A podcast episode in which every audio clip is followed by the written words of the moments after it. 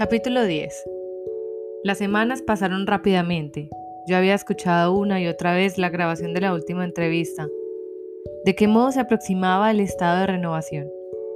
No me sentía específicamente iluminado, y ahora vendrían espíritus a ayudarme.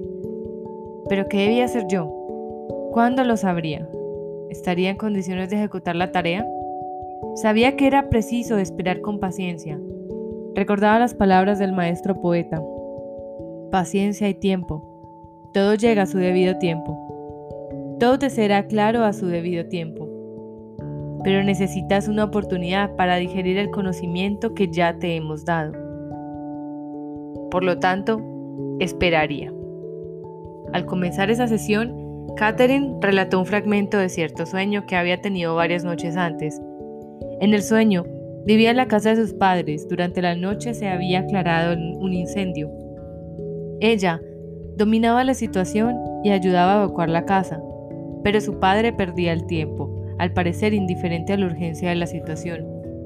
Ella lo hizo salir deprisa. Entonces, el padre recordó que había dejado algo en la casa e hizo que Catherine volviera al atroz incendio para recuperar ese objeto. Ella no recordaba qué era. Decidí no interpretar aún el sueño. Esperaríamos para ver si surgía la oportunidad mientras ella estuviera hipnotizada. Entró rápidamente en un profundo trance hipnótico. Ve una mujer, con una capucha sobre la cabeza, no le cubre la cara, solo el pelo. Luego guardó silencio. ¿Sigues viendo eso? ¿La capucha? La he perdido. Veo una tela negra, una especie de brocado con dibujos dorados. Veo un edificio con algún tipo de puntos estructurales, blancos. ¿Reconoces el edificio? No. ¿Es grande? No. En el fondo hay una montaña, como un poco de nieve en la cima. Pero en el valle la hierba es verde, allí donde estamos. ¿Puedes entrar en el edificio? Sí, está hecho de cierta clase de mármol, muy frío al tacto. ¿Es un templo? ¿Un edificio religioso? No sé, me ha parecido que podía ser una prisión. ¿Una prisión? Repetí. ¿Hay personas en el edificio? ¿A su alrededor? Sí, algunos soldados.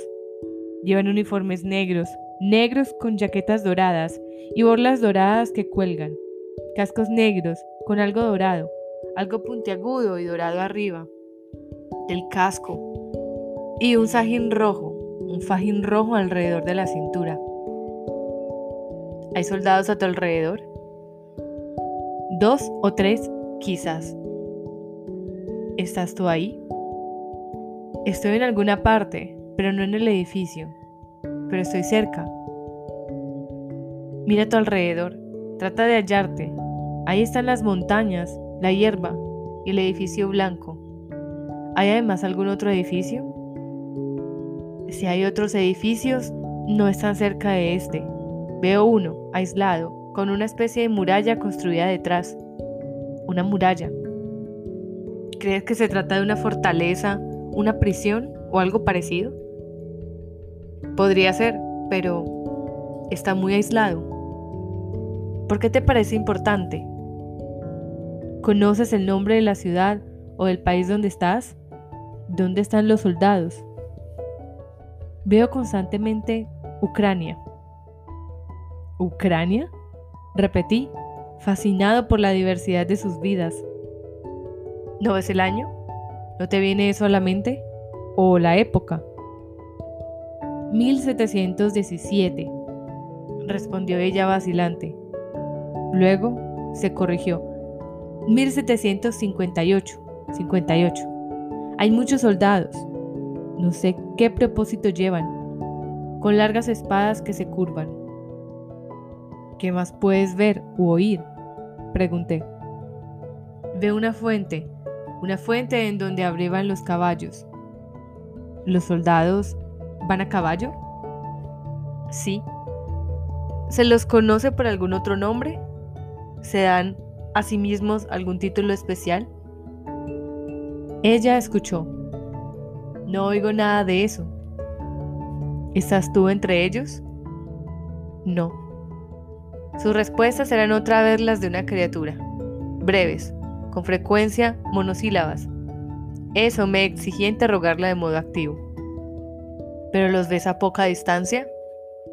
Sí. ¿Estás en la ciudad? Sí. ¿Vives allí? Eso creo. Bien, trata de hallarte, de descubrir dónde vives. Veo ropas muy andrajosas. Veo solo una criatura, un niño. Sus ropas están harapientas. Tiene frío. ¿Su hogar está en la ciudad? Una larga pausa. No veo eso, continuó Catherine. Parecía tener cierta dificultad para contestar con esa vida. Se mostraba algo vaga en sus respuestas, algo insegura. Bien, ¿sabes el nombre del niño? No. ¿Se le ocurre al niño? Ve con él, observa qué ocurre. Un conocido suyo era prisionero. ¿Un amigo? ¿Un pariente? Creo que es su padre. Las respuestas seguían siendo breves. ¿Eres tú el niño? No estoy segura. ¿Sabes qué siente él por el hecho de que su padre esté en prisión? Sí, tiene mucho miedo, miedo de que lo maten. ¿Qué ha hecho su padre? Ha robado algo a los soldados, algunos papeles, algo así. ¿El niño no comprende del todo? No, tal vez nunca vuelva a ver a su padre. ¿Puede ver a su padre siquiera? No. ¿Se sabe cuánto tiempo estará el padre en la cárcel? ¿O si sobrevivirá? No, respondió Catherine. Le temblaba la voz, estaba muy alterada, muy triste. No estaba proporcionando muchos detalles, pero la agitaban visiblemente los hechos que presenciaba y experimentaba. Tú puedes sentir lo que siente el niño, proseguí. Ese miedo, esa ansiedad, ¿Lo sientes? Sí. Una vez más, guardó silencio. ¿Qué ocurre? Ahora adelántate en el tiempo. Sé que es difícil, pero adelántate. Algo ocurre. Su padre es ejecutado. ¿Qué siente el niño ahora? Fue por algo que él nunca hizo, pero se ejecuta a la gente sin motivo alguno. El niño ha de estar muy afligido por eso. No creo que comprenda del todo lo que ha pasado. ¿Tiene otras personas a quienes recurrir? Sí, pero su vida será muy dura. ¿Qué es del niño? No sé, probablemente muera. Se le oía muy triste, quedó en silencio otra vez. Luego pareció mirar a su alrededor. ¿Qué ves, Catherine? Ve una mano, una mano que se cierra en torno de algo blanco. No sé qué es. Guardó silencio otra vez. Pasaron algunos minutos. ¿Qué más ves? Pregunté. Nada. Oscuridad. Había muerto, o de algún modo se había desconectado del niño triste que vivió en Ucrania más de 200 años antes. ¿Has abandonado al niño? Sí, susurró ella. Estaba descansando. ¿Qué aprendiste de esta vida? ¿Por qué fue importante? No se puede juzgar apresuradamente a nadie. Es preciso ser justo. Muchas vidas se han arruinado por juzgar apresuradamente. La vida del niño fue breve y dura por ese juicio contra su padre.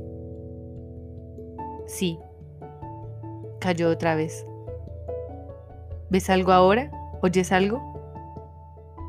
No. Una vez más se hizo el silencio tras esa breve pausa. Por alguna razón, esa corta vida había sido especialmente horrible. Leí indicaciones de descansar. Descansa, siéntete en paz. Tu cuerpo se está curando, tu alma ahora descansa. ¿Te sientes mejor, descansada? Fue difícil para el niño, muy difícil, pero ahora descansas otra vez. La mente puede llevarte a muchos otros sitios, a otros tiempos, a otros recuerdos. ¿Estás descansando? Sí. Decidí analizar el fragmento de sueño con respecto a la cara incendiada, la despreocupada actitud de su padre y el hecho de que la enviara nuevamente a la conflagración en busca de pertenencia suya. Ahora quiero hacerte una pregunta sobre el sueño que has tenido con respecto a tu padre. Ya sabes recordarlo, no hay peligro. Estás en trance profundo, ¿lo recuerdas? Sí. Tú entraste en casa a buscar algo, ¿recuerdas eso? Sí, era una caja de metal. ¿Qué contenía que él deseara tanto como para hacerte volver a una casa en llamas? Sus sellos y las monedas que colecciona. Respondió. Su detallada rememoración del sueño bajo hipnosis constataba significativamente con la somera descripción en estado consciente. La hipnosis es un instrumento poderoso, no solo para proporcionar acceso a las zonas más remotas y ocultas de la mente, sino también para permitir una memoria mucho más detallada. Esos sellos y esas monedas eran muy importantes para él. Sí. Pero hacer que tú arriesgaras la vida volviendo a una casa incendiada solo por unos sellos y monedas. Ella me interrumpió. Él no creía que hubiera riesgo. ¿Le parecía que no corrías peligro? Sí. En ese caso, ¿por qué no volvió él en vez de enviarte a ti? Porque pensó que yo podía ir más deprisa. Comprendo, pero ¿para ti había riesgo? Sí, pero él no se dio cuenta. ¿Había algún otro significado para ti en ese sueño con respecto a tu relación con tu padre? No sé. Él no parecía darse mucha prisa por salir de la casa en llamas. No. ¿Por qué se tomaba tanto tiempo? Tú actuaste con rapidez, comprendiste el peligro. Porque él trata de esconderse de las cosas. Aproveché ese momento para interpretar parte del sueño. Sí, es un viejo patrón de conducta en él, y tú haces cosas que corresponderían a tu padre, como ir en busca de la caja. Espero que él sepa aprender de ti. Tengo la sensación de que ese incendio representa el tiempo que se acaba Tú comprendes el peligro, pero él no. Mientras él holgazanea y te envía a ti en busca de objetos materiales, tú sabes mucho más y tienes mucho que enseñarle, pero tu padre no parece dispuesto a aprender. No, asintió ella. En efecto. Así entiendo yo el sueño, pero tú no puedes obligarlo. Solo él puede comprender eso. Sí, Asintió otra vez. Su voz se hizo grave y ronca. No importa que nuestro cuerpo arda en el fuego si no lo necesitamos. Un espíritu maestro acababa de presentar un enfoque del sueño completamente distinto. Me sorprendió. No puede hacer otra cosa que repetir el pensamiento como un loro. ¿No necesitamos el cuerpo? No, Mientras estamos aquí pasamos por muchas etapas. Nos deshacemos de un cuerpo de bebé para adoptar el de un niño. Descartamos el del niño para ser adultos y el de adultos para ser ancianos. ¿Por qué no dar un paso más y descartar el cuerpo adulto para ir a un plano espiritual? Eso es lo que hacemos. No dejamos de crecer. Continuamos creciendo. Cuando llegamos al plano espiritual, continuamos creciendo también allí. Pasamos por diferentes etapas de desarrollo. Cuando llegamos, estamos consumidos. Es preciso pasar por una etapa de renovación, una etapa de aprendizaje y una etapa de decisión. Nosotros decidimos cuándo queremos regresar, a dónde y por qué motivos. Algunos prefieren no volver, prefieren pasar a otra etapa de desarrollo y mantienen la forma espiritual algunos por más tiempo que otros, antes de volver. Todo es crecimiento de aprendizaje, crecimiento continuo. Nuestro cuerpo es solo un vehículo para que utilicemos mientras estamos aquí. Son nuestra alma y nuestro espíritu los que perduran por siempre. No reconocí la voz ni el estilo. Quien hablaba era un maestro nuevo y hablaba de conocimientos importantes. Quise saber más de esos reinos espirituales. En el estado físico se aprende con más rapidez. ¿Hay motivos por los que no todos permanecen en el estado espiritual? No, el aprendizaje es mucho más veloz en el estado espiritual, sobradamente más rápido que en el estado físico, pero elegimos lo que necesitamos aprender. Si necesitamos regresar para elaborar una relación, regresamos. Si hemos terminado con eso, proseguimos. En la forma espiritual, uno siempre puede ponerse en contacto con quienes están en carne, si así lo desea, pero solo si hay allí algo de importancia. Si debe decirles algo, que necesitan saber. ¿Cómo se establece el contacto? ¿Cómo se transmite el mensaje? Para sorpresa mía fue Catherine quien respondió. Su susurro fue más rápido y firme. A veces uno puede presentarse ante esa persona con el mismo aspecto que cuando estaba aquí. Otras veces se hace solo un contacto mental.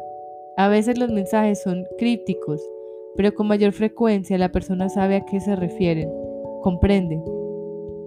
Es un contacto de mente a mente. Me dirigí a Catherine. El conocimiento que tienes ahora, esta información, esta sabiduría que es tan importante, ¿por qué no te es accesible cuando estás en el plano físico y consciente? Creo que yo no lo comprendería, no soy capaz de comprenderlo. Tal vez yo pueda enseñarte a comprenderlo para que no te asuste, para que aprendas. Sí. Cuando oyes las voces de los maestros, ellos dicen cosas similares a las que tú me estás diciendo ahora. Has de compartir una gran cantidad de informaciones. Me intrigaba la sabiduría de Catherine. Sí, respondió, simplemente. Y proviene de tu, forma de tu propia mente pero ellos lo han puesto ahí. De ese modo hacía que el mérito recayera en los maestros. Sí, reconocí. ¿Cómo puedo comunicarte lo mejor a mi vez para que tú crezcas y pierdas tus miedos? Ya lo has hecho, respondió, suave. Tenía razón. Sus miedos habían desaparecido prácticamente una vez iniciadas las regresiones hipnóticas, el progreso clínico había sido increíblemente rápido. ¿Qué lecciones necesitas aprender ahora? ¿Qué es lo más importante que puedes aprender durante esta vida para que puedas seguir creciendo y madurando? A confiar, respondió con prontitud. Sabía cuál era su principal tarea. ¿A confiar? Repetí, sonriendo por la rapidez de la réplica. Sí, debo aprender a tener fe, pero también a confiar en la gente. No lo hago. Creo que todo el mundo trata de hacerme daño. Eso me induce a mantenerme apartada de personas y situaciones con las que probablemente no debería mantener distancia. Me lleva a seguir tratando con otras personas de las que debería separarme. Pero estaba en ese plano supraconsciente. Su penetración psicológica era tremenda Conocía sus puntos débiles y sus puntos fuertes. Sabía qué aspectos necesitaban de atención y trabajo, qué hacer para mejorar las situaciones. El único problema consistía en que esas nociones tenían que llegar a su mente consciente para que las aplicara cuando estuviera despierta. La penetración supraconsciente era fascinante, pero en sí no bastaba para transformar su vida. ¿Quiénes son esas personas de las que deberías separarte? Pregunté. Ella hizo una pausa. Becky me da miedo, Stuart me da miedo. Temo que algún daño me llegue de ellos. ¿Puedes romper con eso? No del todo, pero sí con algunas ideas. Stuart trata de mantenerme en una prisión y lo está logrando. Sabe que tengo miedo. Sabe que me asusta estar lejos de él y utiliza ese conocimiento para mantenerme a su lado. ¿Y Becky? Se pasa el tiempo tratando de socavar mi fe en las personas en quienes confío. Donde yo veo el bien, ella ve el mal. Y trata de sembrar esas semillas en mi mente. Estoy aprendiendo a confiar en personas en las que debo confiar, pero que me llena de dudas respecto a ellas. Y ese es su problema. No puedo permitir que me haga pensar como ella. En su estado supraconsciente, Catherine podía señalar grandes fallos de carácter, tanto en Becky como en Stuart. Catherine, hipnotizada, habría sido una excelente psiquiatra, empática, infaliblemente intuitiva. Despierta, no lo poseía, no poseía esos atributos. Mi misión consistía en franquear el abismo. Su mejoría clínica, tan espectacular, significaba que algo de todo eso se estaba filtrando. Intenté construir más puentes. ¿En quién puedes confiar? Pregunté. Piénsalo. ¿Quiénes son las personas que merecen tu confianza, de las que puedes aprender, a las que puedes acercarte? ¿Quiénes son? ¿Puedo confiar en ti? Susurró. Yo lo sabía, pero comprendí que necesitaba aún confiar en personas que formaran parte de su vida cotidiana. Puedes, sí. Tienes una buena relación conmigo, pero tienes que acercarse a otras personas de tu vida, a otros que puedan dedicarte más tiempo que yo. Yo quería que fuera independiente, una persona cabal, en vez de depender de mí. Puedo confiar en mi hermana. A los otros no los conozco. En Stuart puedo confiar, pero solo hasta cierto punto. Me quiere, pero se ha confundido y en su confusión me hace daño sin darse cuenta. Sí, es cierto. ¿Hay algún otro hombre en el que puedas confiar? Puedo confiar en Robert, respondió. Era otro médico del hospital con el que mantenía una buena amistad. Sí, tal vez conozcas a otros en el futuro. Sí, reconoció. La idea de un conocimiento futuro resultaba intrigante y me distrajo. Catherine hablaba con mucha precisión sobre el pasado. Por medio de los maestros conocía hechos específicos y secretos. ¿Podría acaso conocer hechos del futuro? En ese caso, ¿podríamos compartir esa precognición? En la mente me estallaban mil preguntas.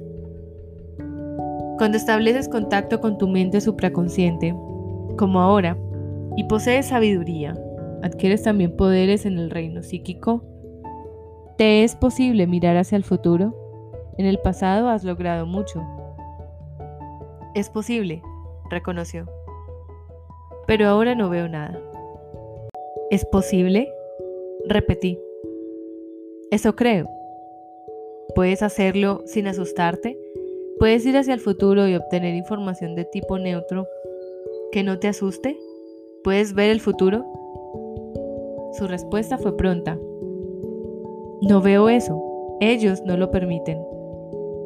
Comprendí que se refería a los maestros. ¿Están ahora a tu alrededor? Sí. ¿Te hablan? No. Lo controlan todo. Puesto que la controlaban, no le permitían mirar el futuro. Tal vez no teníamos nada que ganar en lo personal con un vistazo semejante. Tal vez la aventura hubiera puesto muy ansiosa a Catherine.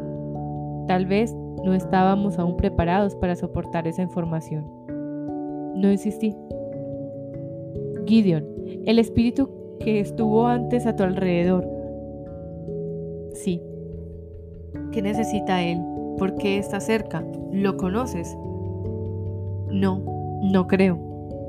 Pero te protege del peligro. Sí. Los maestros no los veo. A veces tienen mensajes que darme, mensajes que nos ayudan a los dos. ¿Esos mensajes son accesibles para ti aun cuando ellos no hablen? ¿Ponen ellos ideas en tu mente, Catherine? Sí. ¿Controlan hasta dónde puedes llegar y qué puedes recordar? Sí. Por lo tanto, ¿Hay una finalidad en esta explicación de vidas pasadas? Sí.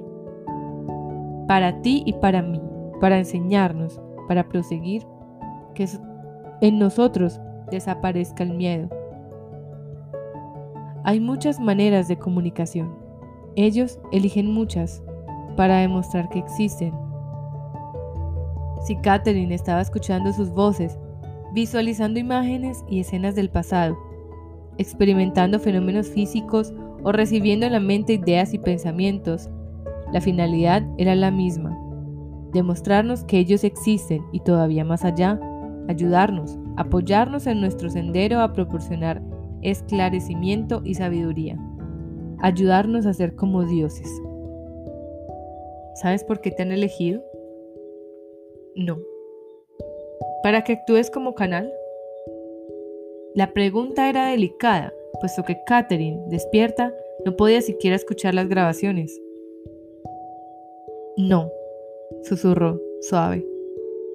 ¿Te asusta eso? A veces. ¿Y otras veces no? Así es. Esto puede ser reconfortante, agregué. Ahora sabemos que somos eternos, por lo tanto, perdemos el miedo a la muerte. Sí, reconoció ella. Hizo una pausa. Debo aprender a confiar. Había vuelto a la gran lección de su vida. Cuando se me dice algo, debo aprender a confiar en lo que se me dice, cuando esa persona sabe. Ay, es cierto, gente en la que no se debe confiar, añadí. Sí, pero estoy confundida. Cuando sé que debería confiar en una persona, lucho contra esa sensación y no quiero confiar en nadie. Guardo silencio. Una vez más, yo admiraba su penetración psicológica.